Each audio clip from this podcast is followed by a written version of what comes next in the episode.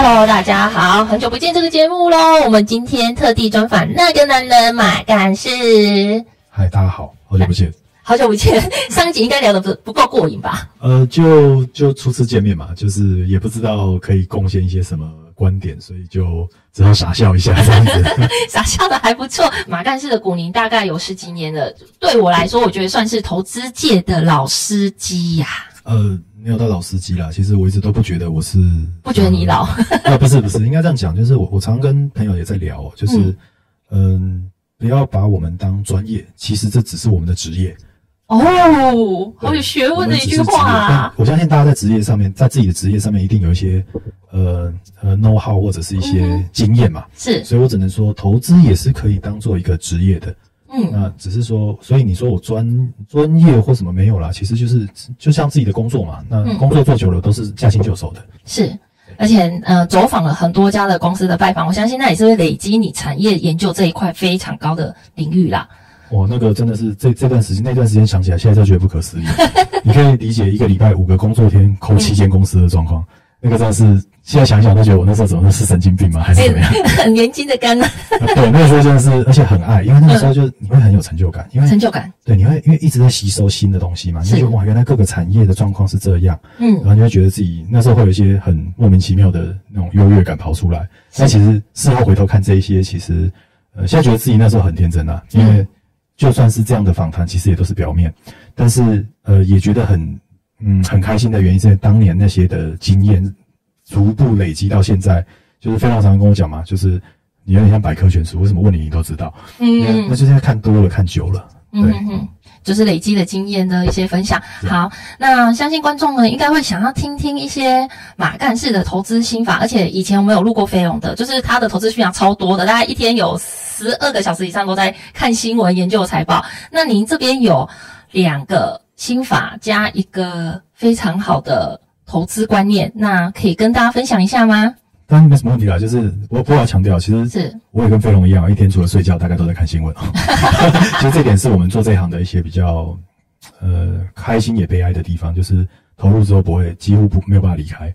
对，呃，回到我们就是您提到的呃一些心法的部分哦。当然所谓的两招加一心法，其实应该说我的东西跟飞龙比会比较少，非常非常多，因为这是一个累积十几年的东西哦。嗯、但如果简单讲的话哦，其实。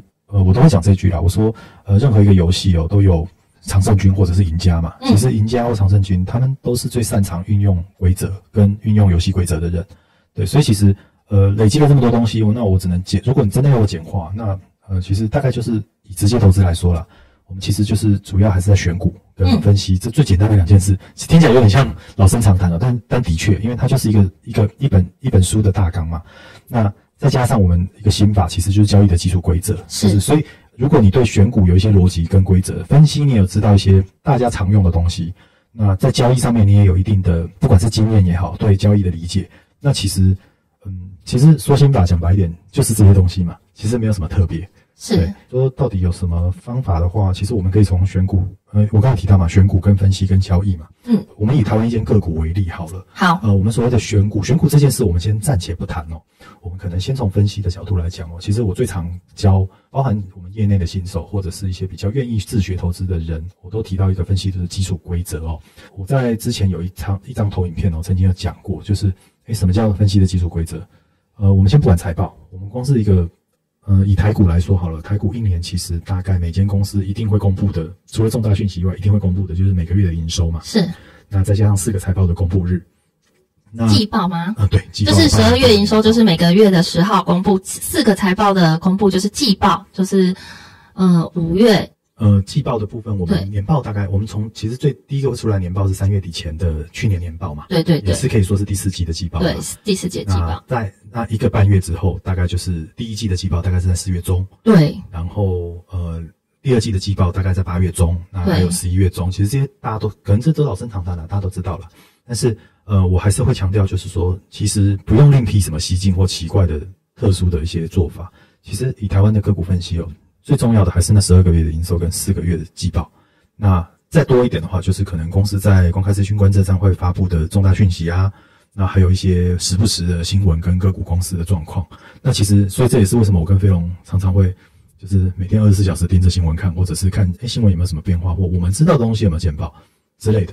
嗯，对。那其实这为什么要知道这些东西强度这么高呢？其实我们我都用一个很简单的算术讲哦，其实一年大概就有两百二十、两百四十个交易日不等嘛。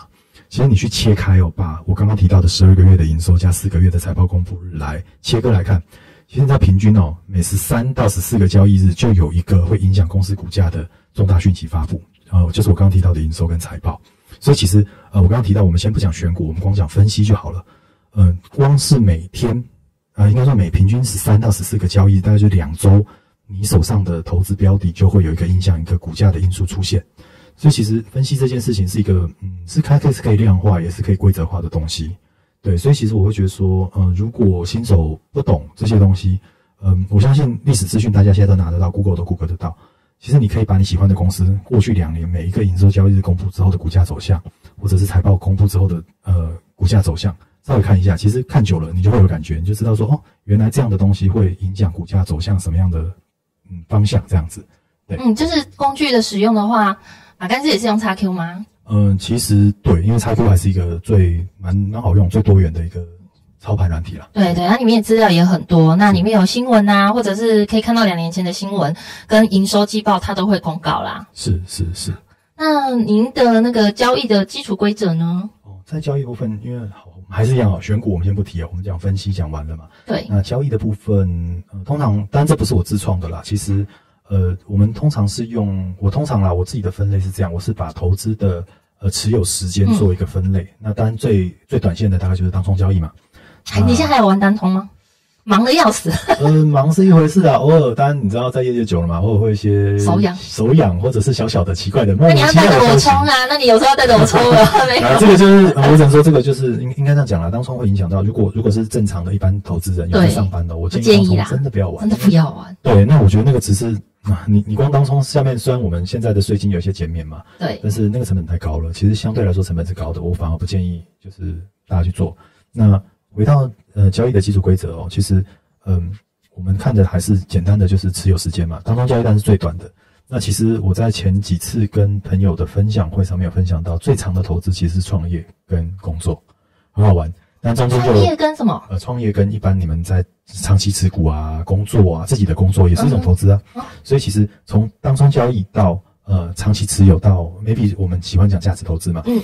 那中间有波段的交易，有呃呃就是除权息行情啊什么，不管反正任何的交易内容，我们都用我都用时间把它做一个区隔。那其实从这个角度里面呢、哦，我自己在思考的是，呃，我在跟我朋友分享的时候都讲，那呃所有的交易都有两种。元素，一个是选时，就是时间，嗯，一个是选价，嗯，所以其实在，在呃我的观念里面，我会觉得说，交易时间的越短，其实我们通常是选时交易嘛，我们不是选价交易，通常就是一个时间性的。嗯、那越走到长期投资，甚至创业或者是长期的工作，其实它就是一个选价交易比较多的，因为为什么？你的成本是最低的，嗯，你选择最好的成本进场，然后不在乎持有时间，所以其实交易的基础规则里面，我会建议各位，就是你永远去衡量，呃，你是希望一个呃选时的交易。讲白点，选时交易就是效率嘛。嗯，那呃，选价交易就是呃，你希望获得最大的报酬。嗯，那其实所有的交易都在这两者之间去权衡，那创造一个最高的 CP，我们讲 CP 值嘛，嗯、最高的 CP 值。当然，大家都希望，大家为什么那么喜欢听所谓的电话线嘛、内线嘛？嗯、为什么大家希望的就是最有效率的情况下，最最高的报酬？但现实坦白说，呃。这不实际啦，我只能这样讲。呃，不实际，但是就大家是最爱的，就是越短越好。对对对对，零成本交易术嘛，对不对？最好是有内线嘛。现在最近那个 P to P 很红啊，大家也是看着那个报酬率十到十一趴嘛，最近新闻红啊。然后一些诈骗网络不断，其实重点就是一个贪念跟贪跟欲。如果你有，你真的是觉得十到十一趴，老实说真的不少诶、欸、但是那个风险很高嘛。但是像我们这种可能一年二三十趴的，很多人就会觉得慢嘛。嗯，应该这样讲啦，就是当然大家在大家都这边，我相信我们听众大部分都是直接投资哦，没有喜欢买 ETF 啊，买一些 Web，在在直接交易的顶的状况下，当然大家希望就是尽量最大化报酬。那我只能说，就我的经验，小部位在玩的时候，当然建议是把周转率拉高了，但尽量不要做到当初那么夸张，因为大家希望的就是一年两三倍赚。那等到大部位交易的时候，其实像呃，我可能认识的一些比较大的资金的投资公司啊，或者是法人啊，其实对他们来说，一年十五趴、二十趴就已经算蛮厉害的了。嗯，那甚至我可以就是分享，就是呃，台湾算是数一数二大的创投哦。其实他们他们一年引以为傲、非常自豪的是平均报酬率，其实他们二十九趴，他们就已经觉得他们很厉害、很厉害了。even 波克夏可能都没到那么水准呢。是是是是，所以其实，在交易的上面，我会建议各位从这个架构去出发，选择自己的需求。当然，最好最重要的还是要平衡你自己的生活了，不要为了当中交易去做到睡不着啊，或者是说。呃，长期持有做到睡不着的程度。对，对，而且善用工具。好，那在投资的目标啊，其实观众也最想要知道就是财富自由这条路，赚钱，然后要缩小风险，当人生胜利组。其实这些应该是在于说你选择分析的方向有很重要哦。那就是马干事到底是从哪个方向去切入产业、财务、估值跟交易呢？哦，这些其实，嗯，其实也是应该说。这个访谈很好玩哦，讲的东西都是一些很老梗的东西，可能有些人会听不下去。不会，我觉得 我们很久没有讲这种东西了，你知道吗？好，这这样这样说好了。其实对分析的方向哦，的确我就是在分所谓的四个交易面，四个方向嘛。那其实包含产业，呃，就是选产业，其实这去选股的范畴，这是我刚刚比较没有提到的。那基本的职能你还是要，因为所有的呃所有的上市柜公司，他们 IPO 的条件一定是财务到某一个水准嘛。是，所以财务的基本架构，呃，我相信。啊、呃，你不能不学啊。当然，你想要做技术分析或当中交易，听线看线，那 OK，那个那个可能不需要。但是以我们基本面的投资或者比较偏去波段投资的状况来讲，财务是一个很重要的面向。因为包括我刚刚讲到的十二个营收跟四个财报发布日的一些分析，重这分析来看，其实财务还等于是重点中的重点嘛。那估值估值是一个最复杂的东西哦。那这需要经验。那我只能说，它有很多的理论。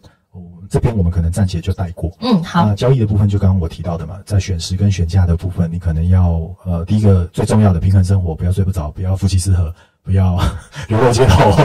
除此之外，就是呃，在这样的情况下，那在选时跟选价的交易上面，你要做一些平衡。是。所以其实大部分我是从这四个方向了。那还有啊，不要把钱交给别人。哦，这个不认识的啦。说，但是因为有时候讲一讲会打人财路，我们还是慢慢讲话。对对，所以所以，但是但是但是从这四个方向啦，那其实啊，这个蛮有趣的一点是，因为刚好前阵子有在一些分享会上，嗯，你去女律女律分享，对对对，哦，一个社团都是女生呢，诶，有什么感觉？嗯。我们是专业的讨论，因为就一片一片花海，有没有好香？有没有？对对，没有啦。那那刚好是一个好朋友的 Tina 嘛，那他自己的一个算是民呃，算是呃，算是一个民间社团。他们是哦，他们很积极，他们是愿意自学的一个社团。对对对，积极性很足够，想要那个学习一些产业知识这样。对，所以也在那次的分享上面，我也跟他们讲了一些分析的方向，甚至当下呀，我组织了一个，我借由他们那一个二十几个人的现场，我组织了一个产业分析的讨论的架构。是当场教他们说，诶，我们在因为当下很好玩哦，他们家他们那当天二十几个人哦，对，呃，那在那天有一张图啦。其实我我我我这样讲好了，就是一个产业分析的讨论，我当下用我的架构帮他们组织起来。那我就我当当天现场情况我们就不讲了。那我大概讲一下这个架构蛮有趣的，因为这个架构其实包含呃，不管是呃非专业投资人或专业投资人，你常常会听到一些读书会或者是一些定期的聚会，他们做的事情其实都一样。嗯、那我大概讲一下这样的架构哦，其实。一个产业分析讨论需要的角色大概有三项。那其实第一个看起来初期很重要，但是最后会可有可无被取代的，其实是像我这样的角色，其实就是在估值跟估价的引导，因为这需要经验的累积嘛。但是初期因为可以分享很多经验给他们，会引导他们在其他方面做一些呃选时跟选价的交易，所以初期这个人会是一个产业分析讨论里面的重中之重，他必须领导这个产业讨论。那另外两者，一个就是呃比较职业的部分，像呃比较应该说比较专业的部分，就是财务背景。对，因为当天呢，我们在讨论的时候，就有两三个是专业的财务人员，包含甚至某公司的财务长也在现场。是，所以其实我就希望他们做一个呃专业的工具角色，在财报或者是产业上，呃在财报上面给跟还有财报跟产业连接的部分，给其他人做一些呃简单的呃专业的引导。那剩下的所有人，我们就把它当做产业背景的。呃，角色，那其实最初哦，到最终哦，受益最多的，在整个产业讨论里面，受益最多一定是这一部分。因为为什么？因为因为就像我们今天主要的讨论题目，其实是认识自身的产业嘛，跟一些投资观念的建立哦。那我会建议说，包含在座呃所有的在听的的投资人哦，都记住一件事情哦，你最了解，就像我这样讲的，呃，前面讲的说，我们在游戏里面的赢家通常是最了解游戏规则的。那在投资里面的游戏规则。就是我讲的这三样嘛。第一个是估值跟估价嘛，嗯，然后再来是财务相关的专业嘛需求嘛，再来其实最重要的，其实真正最可怕、最重要是产业背景。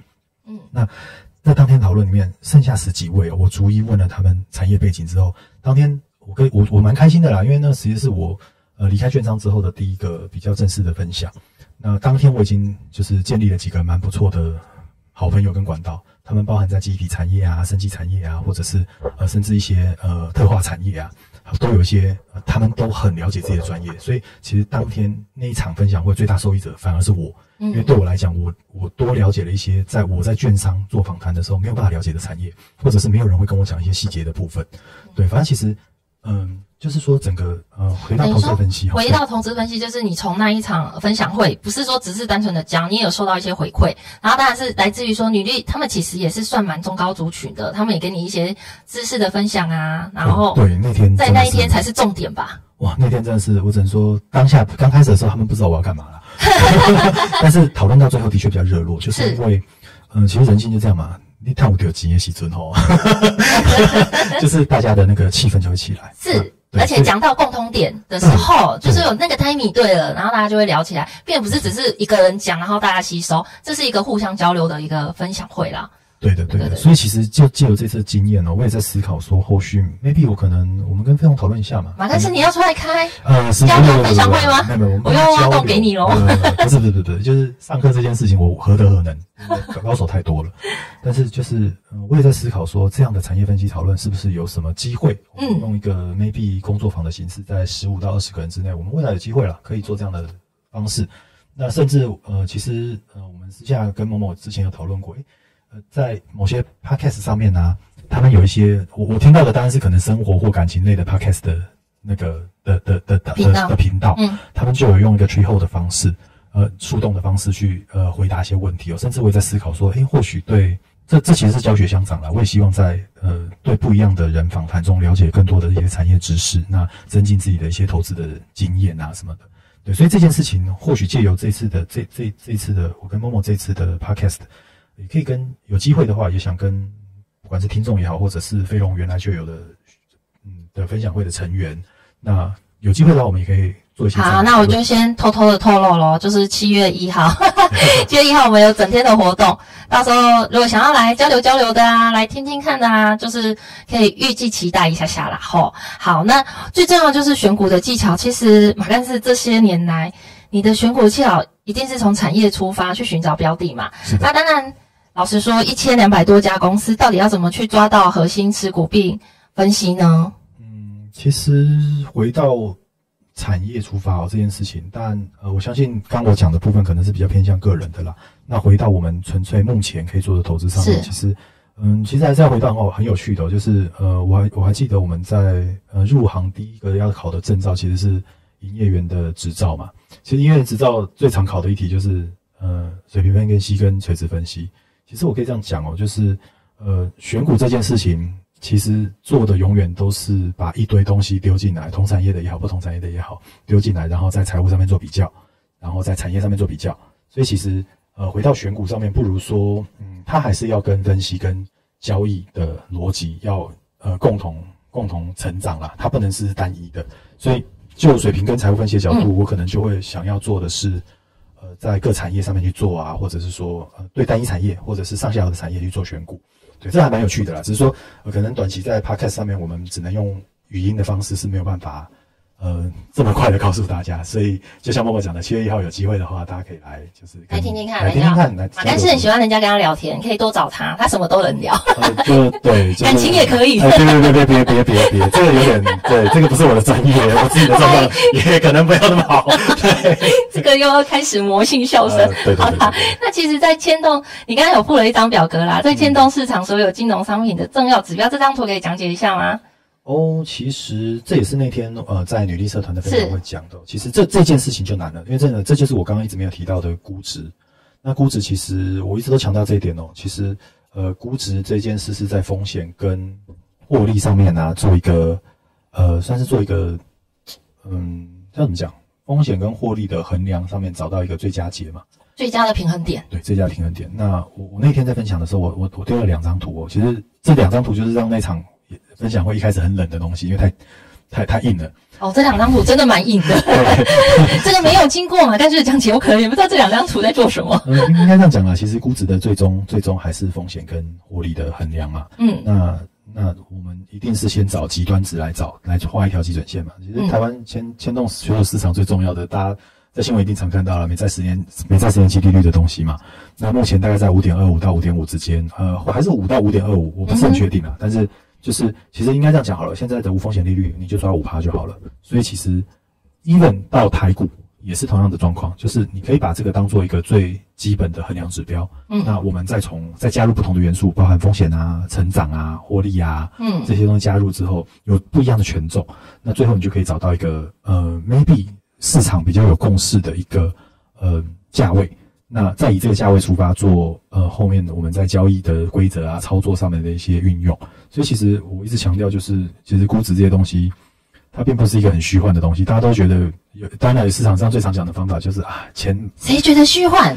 呃，应该这样讲啊，就是这可能是在圈呃不同的圈子有一些讨论啊。我最常听到的就是啊，主力要买，本一比就高啦。啊。对，但是但是我我应该说我我部分认同，部分不认同，嗯、因为在流动性比较小的个股上面，的确。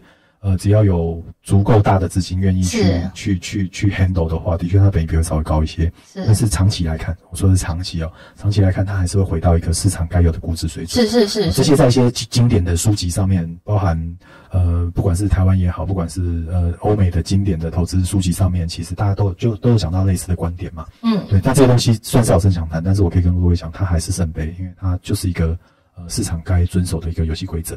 那其实，在就是在估值上面，我会很强调这两张表。那最近刚好呃最后一次的升息看起来已经结束了，刚好在前呃我们录这一集的前一天晚上嘛，对，又在升了。升息，所以其实呃当然就是小小的嗯讲一些自己的，顺便讲一下最近的状况哦，就是接下来就是什么时候美国会降息，跟呃多快降息这件事情会导致台湾的资金再再度回升。那我觉得这可能就是接下来我自己刚好顺便分享一下我的观点。这个非常重要，我也在等着它降息。呃，降息其实有点危险，当然就是以投机的角度，但我们当然是希望它赶快放水嘛。如果它降息，我们的台湾银建股其实很久没有动了呢。哦，就哎没有，有时候是这样哦，就是我，嗯，你知道我们。这样就透露自己的投资习惯了，还是不要多讲。还 来七月一号现场听好了。是是是是是，就是到时候飞龙可以讲比较多。好啦好啦，那呃，你最后就是，其实我们今天一直在讲一个个估值估值嘛，当然有时候会超越估值，或者是低估估值，或者是估的呃准确率。你觉得估值这块方面，如果能估到九成，算不算已经算很好了？嗯，其实估值这东西，估值有一个特性哦，估值就是它其实不是在预测，应该说。大家都叫经典书籍都叫大家不要预测，但其实我可以这样讲，其实不是说预测不对哦，是你预测要带一个最重要的东西，叫不断修正。嗯，哎，对，不断修正很重要。对，所以其实为什么我刚刚前面有提到一张，就是十二个营营月营收跟四个季报交易日跟无数个重大讯息还有新闻，原因就是因为那些元素在每一次加入的时候，都会影响到你对估值的判断，或者是对你对股价现有位置的一些调整嘛。所以其实重点。